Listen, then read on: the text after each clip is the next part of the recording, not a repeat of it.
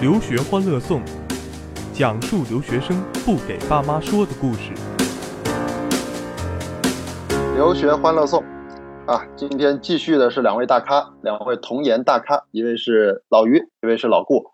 咱们上一期刚刚聊到了中国的这些高中生，尤其是随着经济的发展，在中国的这些叫先富起来的城市，或者是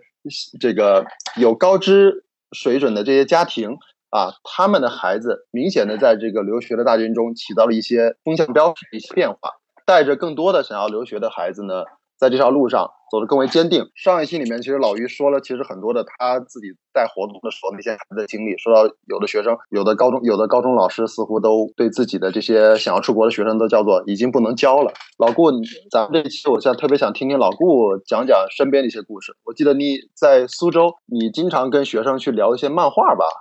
就是聊很多很多的这个学生的，就是有的学生可能志向并不是想改变世界或者做脑神经。但有的学生确实是有很精彩的个人小世界，让你觉得都是以前的，咱们可能都无法想象想象的。针对这波孩子，有什么说有什么比较有意思的学生可以分享一下吗？嗯，我觉得苏州的学生呢，就是比较尴尬。我这好像尴尬现在也是个流行词，说不知道用在这边合不合适。就是呃，跟北上广的孩子来比的话呢，甚至包括像南京的孩子来比的话呢，我觉得他们没有那么多的远大志向，包括可能他们接触的人或者他们所处的这个环境不太一样。因为苏州相对来说，我因为我我是苏州人，我在苏州生活这么多年，我觉得就是苏州生活节奏是越来越快，但是。呃，用北上广的一些朋友来说，说苏州生活还是非常的慢，非常的安逸。那么这种相对比较慢的、相对比较安逸的环境呢，造就的学生的性格呢，其实也不太会像北上广就是那么的，就是呃 aggressive，就是那么的可能激进激烈。呃，但是呢，同样呢，他们也是非常有进取心，所以说他们也愿意去做一些自己的事情。那么苏州的学生，从我的角度来看呢，其实也有那些就是非常擅长学术的，或者是非常想要去改变世界的人。呃，但是呢，更多的学生就像刚刚小哥说的那样子，呃，比较来说，就是他们更愿意生活在自己的小世界里面。他们有的时候可能想着去影响身边的那么一小撮人，那有的时候呢，可能就觉得我只要生活在自己脑洞里面就行了。这样的学生其实挺多的。呃，我今年就就遇到这样的一个学生，这个是特别特别有意思。我第一次跟这个学生聊天的时候呢，就是大概聊了有可能将近两个小时吧，基本上一个小时五十分钟是我在说话，然后我每次想要想。我一开始是先试着问这个学生几个问题，然后呢，每次一个问题丢出来，我就看他没什么反应，然后我就试着去引导他来回答，因此我会说更多的话，然后呢，期待他能给我一点什么样的反馈或者一点什么样的回应，结果依然只是一个眼神的交流，然后我就非常的崩溃，我不断的去，我有时候就很怕这一点，就是感觉进走不进学生的内心是一种很恐，我有时候很恐慌这一点，对，非常的恐慌，就让我觉得就觉得。就就就整个人很懵逼的这个状态，然后呢，就但没办法，这是我的工作嘛，你你必须要去了解学生，然后学生基本上没怎么说什么话，然后也没有告诉我任何有用信息，除了我知道他叫什么名字，出生年月日是多少，但是我现在我也忘了他是是不是因为父母在，他不好意思跟你开口啊？没没没，他一个人来的，这个孩子我基本上全程我就见过一次他妈妈。就是最终选择跟我们这个就是合作签约的时候来了，他妈妈来了一下，然后他妈妈反正也表示就是说，反正我也不懂，你就跟我孩子聊就行了。然后我就基本上全程都是跟着孩子聊的，就是孩子反正肯定挺有主见，也挺独立的这样的一个孩子吧。但是一开始聊来，然后呢，第二第二次聊的时候呢，我就请了一个我的好伙伴，然后呢，原先在我们的团队里面，后来这个调岗到了另外一个地方去工作了。那么他呢，在美国，他在本。他好像从本科就是读心理学的，在美国读的也是心理学，然后我就觉得，哎呀，太棒了，这次有大神相助，对吧？然后我就说，嗯，那你就跟我一块来跟这个孩子聊吧。结果还是这个，我我想的太乐观了。这个孩子基本就上次没没说几句话，就是我们两个都聊得非常非常崩溃。然后呢，呃，等到后来有一次他在我们办公室的时候，我正好在跟另外一个孩子聊聊的时候，我忘了是在聊游戏还是在聊动漫了，呃，然后就在聊的时候，他突然间就走进来了。然后就跟那个学生就两人就聊开了，就把我晾在一边。然后我一开始觉得很崩溃，我说啊，我是在跟那个我现在的新的一个同学在聊天，然后你突然间来，然后把我的那个聊天对象给给给勾引过去了，就就就就把我晾在一边，这怎么回事？但我突然间发现，我就特别特别高兴，就是我觉得，哎，这个孩子，我终于发现他其实是有货的，他有很多故事愿意跟你分享。对，然后我才发现他的脑洞非常大。他之所以不愿意跟你聊天，是一方面可能是因为。第一次跟你见面，他跟你不熟，嗯，最关键对就是你刚刚说的，你不是自己人，就我不认可你，我不认可你，我不想跟你聊天，就懒得理你。这是一种像什么呢？就一种像猫一样的性格，就是属于就是你别来烦我，对吧？我过着我的日子，然后你是我家，你是我家奴，对吧？只要靠，对你给我端茶送水，然后给我洗，呃，猫也不喜欢洗澡，就是就反正给我清理干净我的窝什么的，铲完屎就结束了，就属于这种状态，就很猫性的这样一个孩子。然后慢慢我就试着去了解他的兴趣爱好之后，然后后来就就是听他去跟我讲他的这样的一些喜欢的东西，那些东西可能是非常的。呃，就是不非常非主流，然后我就尽量的就保持个好奇，不断问他为什么，不断问他怎么样，然后他就慢慢愿意打开话匣子了。他所接触的所有的这种游戏，或者是卡牌游戏，或者是他的这个自己去呃看的一些这种兴趣小组，这个而且这个孩子很独特，因为我知道豆瓣这几年不是特别流行，但是他一直会在豆瓣上去呃接触很多的这样的一些，甚至还有一些非主流的这样的一些可能。听起来很文艺啊，你这学生，光豆瓣。反正他就是一个就特别脑洞奇大，但是同时就是就内心极其丰富。举个例子呗，你形容半天铺垫了太多了，给我举个例子。举个例子啊，我跟你说，一句话让我记住他，一句话让你记住他？呃，我来想想看有没有一个什么样的形象可以比较好的来去描述他。哎呀，就是这个东西我解释起来比较难啊。反正我觉得他的形象就是我我先用一句话来描述他的形象，就是属于那种就是就是外表极其冰冷，然后内心极其火热的一个人。但是他绝对不会让自己的火把这个外表这个冰层给融化掉，就这样的一个人。然后如果你必须有人主动的来把他的冰层拨开，去试他内心那团火，你需要主动更主动一点呗。对对，就是你，而且你光主动还没有用，你必须得聊到他的那个兴趣点上，他才愿意跟你去交流。比如说聊那种非常非常就是反正我是。从他身上学了很多东西，就像你在上一期节目一开始的时候讲到说，这个我们是怎么被学生给塑造的这种感觉，就是我不断的要去去接触一些非主流的东西，跟他聊非主流的音乐、非主流的漫画、非主流的可能书，包括他看的很多书都非常重口味。我觉得我自己是个很重口味的人，然后他看的书更重口味，包括呃会去看那些就是讲非洲一些可能这种土著部落，就是那种就是在非洲的这种土著部落，比如说那种食人部落呀，然后会讲到他会去研究过后在非洲的一些这种，比如说呃跟和和性相关的。或者是关于这种，他还专门自己研究了关于非洲的这种非洲部落这种歌礼的这样的一些传统，就会就会研究很这方面的东西。然后这个东西就是现在高中生会有时间看这些东西啊。他是个很独特的人，就是他的所有的东西，我后来才找到一个学科跟他的这个也他所感兴趣的东西相关的，叫做文化人类学。嗯，人类学。对，而且可能像文化人类学，它更多的是 focus 在这个文化上面，还不仅仅就是人类学的这种。因为我是学生物嘛，我知道人类学有跟生物交叉比较多的这一块，但它是往文化那块的，就可能是呃，翔哥你和可能是于老师你们所更多了解的这个这个学科方向的。嗯，然后反正我每次跟他聊天，我觉得很崩溃，所以也会要去不断的去贴合他去看很多这种重口味的书。反正看的我也是觉得马上梦时候都是那种那种主题的东西。这不就是工作中的乐趣吗？学生的问题变成变成你的求知欲，你只要保持好奇心，你会慢慢的会觉得世界上很多精彩，就因为过程中的一些不经意的谈话。那你就会学了新的东西，所以我的书架上 现在出现了一种非常神奇的书。我觉得就是一般我就把这个书藏在这个门玻璃的那一面。我觉得这个这个这个特别特别奇葩，包括我的 Kindle 里面有很多这种很奇怪的书，也是孩子们所勾引出来的。但是回过头来说，我觉得其实这个就讲到就是我们在工作中间或者在接触这类学生中间，其实有很多层面是被他们所塑造的，或者被他们所引导的。就是我觉得他们让我，或者说我说我从工作上中间来说的话，我觉得让我改变最大的一点就是，我觉得我真正学习文科或者真正重视文科的时候，其实就是在工作里头。因为我以前可能算是比较典型的理科生，虽然我理科不是很好。对，但是对于文科一般来说，就是可能只是个兴趣，就有一搭没一搭看一看。但是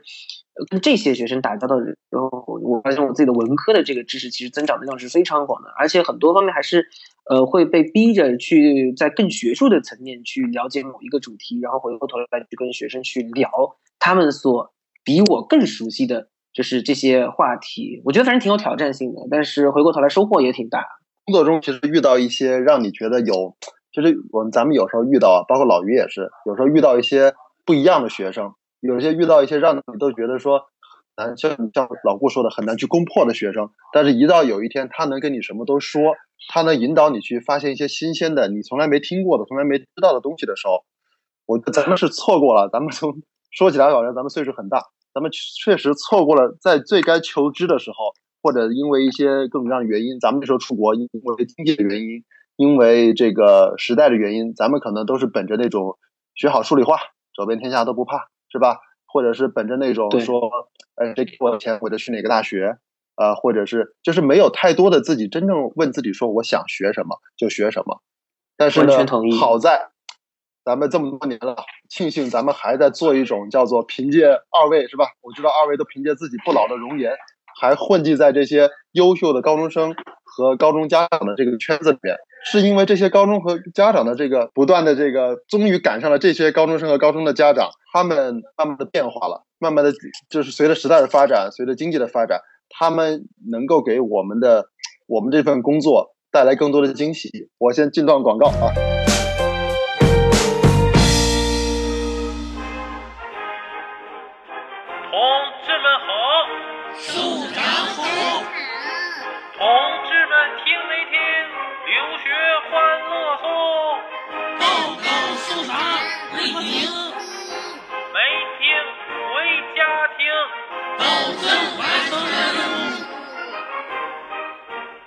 同志们留学欢乐颂就要开始啦！留学生活美如画，风沙雨走天涯。我和留守家长我自豪，一起来听留学欢乐颂。学欢乐颂讲述留学生不给爸妈说的故事。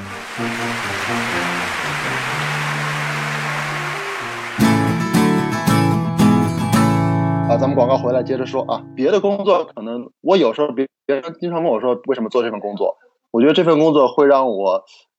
捡起来一个已经丢失很久的好奇心。我不知道这个怎么去解，就是现在很多的学生会给我抛出来的问题，抛出来的专业问题，抛出来的思考的问题，都会让我有一种冲动去读他所推荐的一本书，去了解他所关心的一个圈子和领域，去让自己不断的变得更好。所以说有时候我还经常。我还给自己的这个工作起了一个一段话，叫做“成就别人啊，成全自己”。这就是我心目中所认为的教育行业的一种工作。老于半天都没说话了，老于，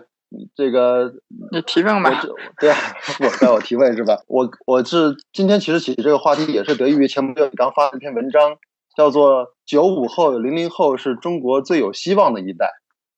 你是当时是给了这么一个结论？你觉得这个希望是是多长时间的一个希望啊？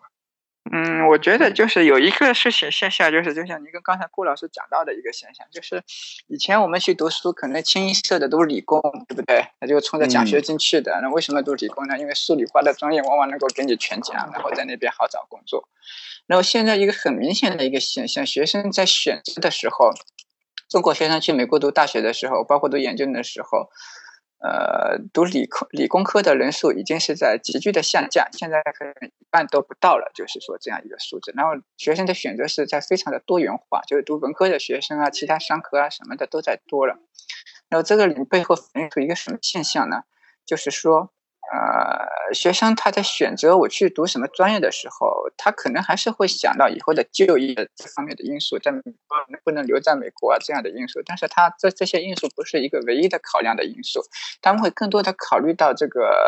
自己的兴趣。就像郭老师说的，呃，之之前那个有学生，他刚才刚才那个讲讲的那个学生，他喜欢那个文化人类学，觉得这样的学生其实还是蛮多的，因为他们其实真的是在。找自己喜欢做的一个方向，虽然这样一个一个一个专业去读，呃，他不一定能够以后工作怎么样，这都不太好说。但是你至少能够看到这一代的学生，他们都能够从自己的兴趣出发，而且他们考虑的问题的角度确实是非常非常的广。所以从这点来讲，我觉得这一代学生他们是非常具有独立思考能力，呃，非常具有探索精神的呃这样一代的学生，这跟我们那一代。我觉得是一个最大的不同。我们那一代虽然从读书的角度来讲，可能我们都还可以，但是从你那个自己思想的独立性，或者说你从你能够呃考虑问题的角度，我觉得根本是比不过这一代的学生。甚至我觉得我在大学的时候都比不过现在这样的小孩子，就不是有有这么有想法。所以我觉得，呃，其实道理非常简单，就是说每个人只有做自己感兴趣的事情，他才能把自己的事情做好，对吧？如果他这个事情，呃，我不好意思，我插播一下，是不是因因为咱们那个时代，我有时候我前两天看了一句话，叫做“呃，精致的利己主义者”，也就是说，也也许有有段时间，因为时代和经济发展的原因，因为资源有限，因为机会有限，所以说，时代造就了有一一个年龄段的中国学生，其实更多的时候就算是很聪明的人，很有才华的人，但最后可能从价值观上，从个人理想修为上，可能更多的倾向于是一个精致的利己主义者。而现在，因为经济的发展到一定程度，也许有的家庭会愿意鼓励孩子去鼓励做自己，甚至去影响别人。是不是从这种文化也是文化上的一种？你这是不是有这种这样的感觉呢？会不会？呃，这个可能有这么点关系，呃，但是我不太说说那个 这个这个是到底是什么原因？一定是是这个这个是。家庭那个教育观念的转变，但是我觉得有一点我肯定的是，呃，经济是一个最根本的因素。因为这个我们学学是跟我们很多时候大学里面讨厌背那些马克思主义教条，但是有一句话做的讲的非常有道理，就是一个经济基础决定了这个上层建筑，对吧？经济基础同时决定了人的一个思想。还记得那节课？对对，那确实是这样子。因为一个最重要的原因，是因为对很多家庭来讲，就是说他经济。条件都没有问题了，他们也不会指望自己的小孩子以后在美国一定要留在美国，或者一定要找到一份怎么样的工作，挣多少的钱。当然，这个也是会有考量的因素在里面，但不是全部。所以，如果没有经济因素，对对对，所以就如果不考虑这个因素，在专业的选择上，其实根本是无所谓的事情，你读什么都可以，对不对？嗯，我觉得从这点上，咱们是不是更有些家庭是更接近了美国的那种所谓的教育呢？老比你比较看的更多的是中国高中生跟美国高中生的一种过招了。你觉得中国高中生是比同龄的美国高中生是在接近他们，还是在以另一种不同的方式来超越他们呢？还是说还压根还差得很远？嗯，我觉得你你你这个不能笼统的比，因为学生嘛，我们这个你可以讲，就是说中国也好，美国学生也好，呃，都是不能笼统的说中国学生就是怎么样，因为中国学生也也也也有那些。分数考得很高的学生，也有分数考得很低的学生，也有很很像顾老师提到的这种可能，就是呃见到陌生人，这个一开始就是不是很热情、不很很主动的人，也有很多人可能一见到人就很能聊的。那每个人性格都不一样，那在反映在美国的学生也是这样的，他也是多元化的。所以你一定要比的话，你只能就是说，呃，可可能拿中国的学生跟美国就是。呃，同一城市或者说有可比性的这样一个群体去比，但是总体来讲，我觉得我们这一届的学生其实总体都是不差的，就是都是非常优秀的。而且他们最让我感到欣慰的是，这一代学生因为可能也是父母重视教育，呃，我接触到的学生，他们口语都是非常的强。有些可能小时候在国外生活过，这个口语基本上达到母语的水平，所以这一点他们出去的时候，不管他们以后在美国读大学或者就业，或者说他跟人家交流，那口语非常厉害。这个我觉得这个这个是对他们以后事业的发展，或者说对他们以后人生的舞台的拓展，是一个非常非常好的一个工具。那我们这一代虽然也是留学生，但是实事求是的讲口语还是不行，因为那个先天不足种种原因。但是这一代现在新一代的学生，你像上。上次我们做了一个哥伦比亚大学在国内做了一个 workshop，那全程都是英语的。你你闭上眼睛听，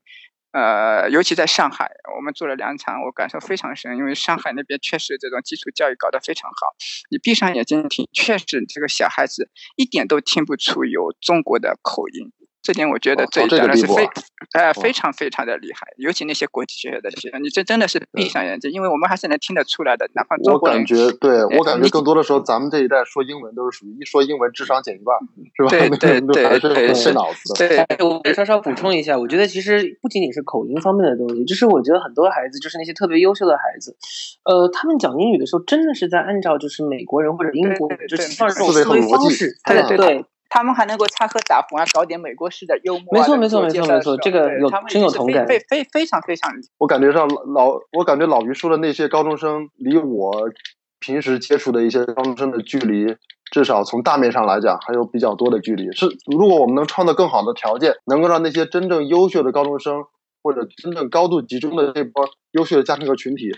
在某种程度上能够聚在一块儿。是吧？也许互相能激发出也许更大的可能。老于其实就在做这个事儿你已经把中国的因为因为因为可能我接触的学生，因为我们搞这个活动也是有过选拔，然后来的学生都比较优秀的，但可能就代表不了所有的学生。但是我确实看到是，在国内有那么一个群体的学生，他们确实就是这个视野或者他的一个思维方式或者口语也好。呃，确实是在一个非常非常高的高度。所以他们出去之后，可能像我们以前读书的时候，还要过语言关什么，他们其实根本就不需要这些，能够非常快的融入到美国社会上。哎，说到这些很优秀的学生啊，我听起来就是说，老于也好，老顾也好，身边已经不乏已经看到了这种中国的这种高中生展现出了咱们那个年龄段所展现不出的那种才能，或者是思维。但是咱说个更大的话题，梦想呢？你觉得中国的很多高中生跟聊的时候，他们敢不敢于谈梦想这两个字啊？还是说他们只是说，呃，我要我要过好自己的日子，呃，我要做自己最爱做的事儿，很自我，或者说他们只是只顾自己的小世界，却没有想过，就是或者他们的他们的偶像是会是谁？那不一定不一定会个个都是乔布斯啊，或者什么埃隆马斯克吧？有没有跟孩子聊过梦想这两个字？那个我聊过一些，我挺喜欢跟学生聊天的。然后我发现这一代人，就是说他们除了这个视野或者知识面比我们快之外，我觉得他们思想也要比我们成熟。呃，这个可能跟他们从小看的各种各样的书，包括看很多西方的原版的一些书也有关系。然后就是我觉得那些好学生一个成熟的表现，就是他们是有抱负的，他们是有一些社会责任感在里面。这这个原因就在于，就是说我之前提到过的，可能他们的经济上没有太大的压力，呃，所以他不会把就业跟工作这个呃放在低位考虑。当然，他们可能也会去找一些高薪的工作，但是跟他的社会抱负或者说理想其实是不冲突的一件事情。然后一直观的感受就是，这一代学生，优秀的学生，呃，还是非常的成熟啊，就不像那种这种泪血青年那种感觉，还是做事处事，包括他们的言谈，就像我最早提到的，有个学生会高一的学生会跟我讲，这个民主的一个本质是一个妥协，呃，包括他们行为机制，所以我觉得这一代人其实是这个，当然也跟大环境有关，就是总体来讲还是非常有有抱负，而且就是有想法，而且很成熟的。老顾呢？你觉得有啥不同我觉得老 我觉得于老师那边的那个高度很高，但是呢，如果光我如果是起的话题太大了，谈到梦想，其实梦想，我觉得可能还是如果不去讨论这个梦想它的这种就是级别，或者是它这种影响力的话，其实我觉得可能梦想每个人都会有。我接触到的学生中间，呃，不是跟每个孩子都梦想这个话题，因为我觉得每次聊这个话题就显得特别沉重，或者要么就变得就特别逗逼，就是大家又想到了那个 《中国好声音》上，对吧？某位导师上不了头条，导师经常说的那个“你的你有梦想”，但是他们，但是我这种学生也有一些，我觉得什么样的学生他会比较有梦想呢？我觉得是他们本身会比较善于发现生活中间存在的问题的学生，他们会比较有梦想。比如说，嗯、我们可以说是很小的事情，像我有同，就是我有学生会了解到的，比如说关于这个食品安全的问题，或者说是关于怎么，苏州是一个目前来说是外来人口跟本地常住人口基本上是达到一比一的这样一个移民城市了。那也有学生会经常去关注怎么样让外地人更好的去融入我们的这个这个城市的文化中间，并且呃还可以考虑在保留就是苏州本土文化甚至是本土方言的这个情况下，更好的就是就通过一方面通过就是宣扬苏州本土的文化和方言来帮助外地人更好的这个去融入就是我们这个城市，还有包括像有些学生他们会关注一些就是。嗯，残疾人，比如说他们会考虑怎么把自己对于电脑啊、对于材料的这个一个就是这方面的学术知识用来去呃制造更好的这种就是义肢，呃，也有人会关注一些，比如说像去年比较这个一下子因为美国美国最高院通过了同性婚姻的这样的一个呃法令，所以就一下子引爆全球的一个关于就是怎么去看待同性恋或者是同性婚姻的这样的一些问题等等之类，其实也挺多的。嗯、所以我觉得就是可能聊到梦想的话，我觉得这些学生他们更多的就是说想去，就是他们会去发现身边的这些就是他们觉得不舒服，就是 uncomfortable 这些事件、这些现象，然后他们会去自己去思考，如果说我有能力了，或者说我长大了，到了一定的这样的一个时间点。那我会去做些什么，这去改变这样的一个现状，哪怕解决不了，我至少说可以把这个事情往前推推一步。我觉得这种梦想虽然来说可能不是那种宏大的，说一定要改变世界、改变一个国家、改变一个民族，让崛起啊或怎么样子，但是从细节上改起啊，这是在细节上很值得改起鼓励的。对，我是觉得非常值得鼓励。当然，我也遇到过这种孩子，跟我聊。呃聊聊梦想的时候，非常认真跟我说，一个男生跟我说，我的梦想是要做个女孩子啊，好吧，我说这也可以是吧？你怎么接呀、这话？没法接，这没法接。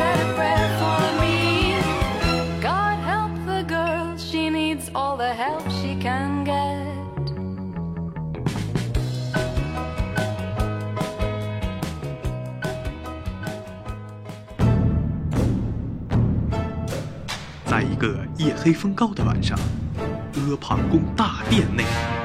刘玄欢乐颂，深得朕心，受上赏。